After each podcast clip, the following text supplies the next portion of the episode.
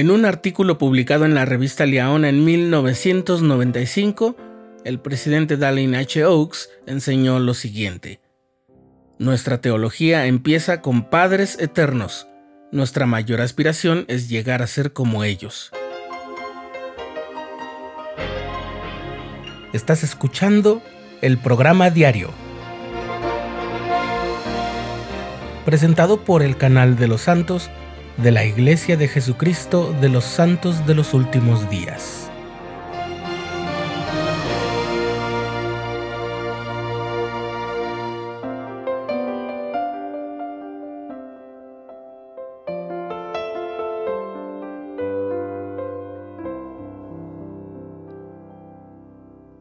Como ha sido en todos los episodios del programa diario dedicados a la historia de la Iglesia y temas del Evangelio, Toda la información que compartimos proviene de fuentes y materiales oficiales de la Iglesia de Jesucristo de los Santos de los Últimos Días, como discursos y enseñanzas de las autoridades generales, y recursos que pueden ser didácticos como alguna cita consignada en algún manual de seminario o instituto, o de carácter histórico como los textos que aparecen en las secciones Temas del Evangelio y Ensayos sobre temas del Evangelio, de la Biblioteca de Recursos de la página de la Iglesia y la aplicación móvil Biblioteca del Evangelio, que es el caso particular del tema que hoy nos ocupa.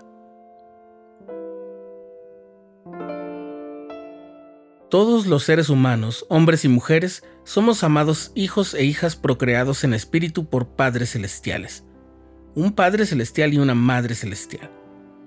Esta comprensión se fundamenta en las enseñanzas de las Escrituras y de los profetas acerca de la naturaleza de Dios, nuestra relación con la deidad y el potencial divino de hombres y mujeres.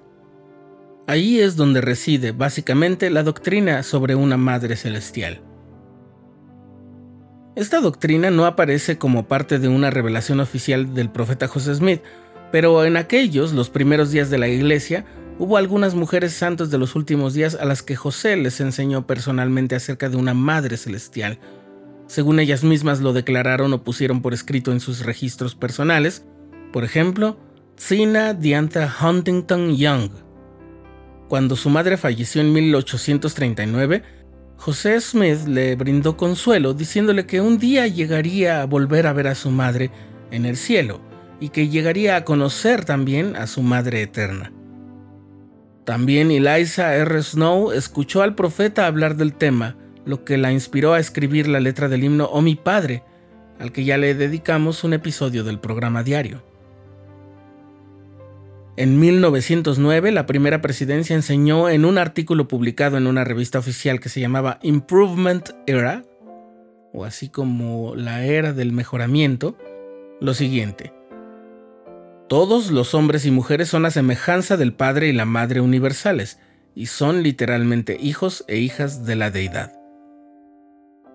En 1920, Susan Young Gates, que era la secretaria de registros de la Presidencia General de la Sociedad de Socorro, escribió en esa misma revista que las visiones y las enseñanzas de José Smith revelaron la verdad de que la Divina Madre está lado a lado con el Divino Padre.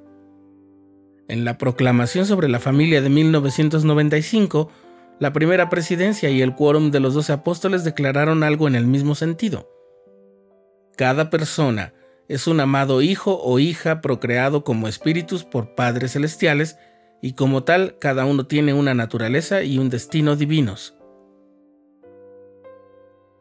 Si pensamos en el modelo de la familia que el Señor nos ha dado, es consecuente pensar que nuestro Padre Celestial también tiene una compañera que nos ama infinitamente. Los profetas nos han enseñado que nuestros padres celestiales obran juntos para salvar a la familia humana.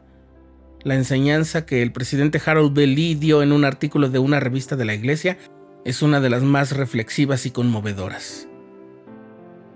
Olvidamos que tenemos un Padre Celestial y una Madre Celestial que probablemente están incluso más preocupados por nosotros que nuestro Padre y Madre terrenales.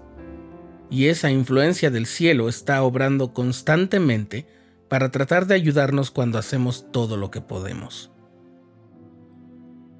Los santos de los últimos días dirigimos nuestras oraciones al Padre en el nombre de Cristo, pues es la forma en que el Salvador nos enseñó a orar el presidente Gordon B. Hinckley dijo que el hecho de que no oremos a nuestra Madre Celestial de ninguna manera disminuye ni denigra la importancia que ella tiene.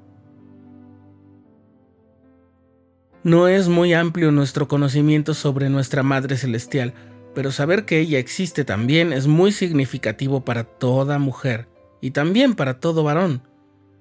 La semilla de divinidad que hay en ellas no viene solo del Padre, sino también de la Madre que tenemos en los cielos.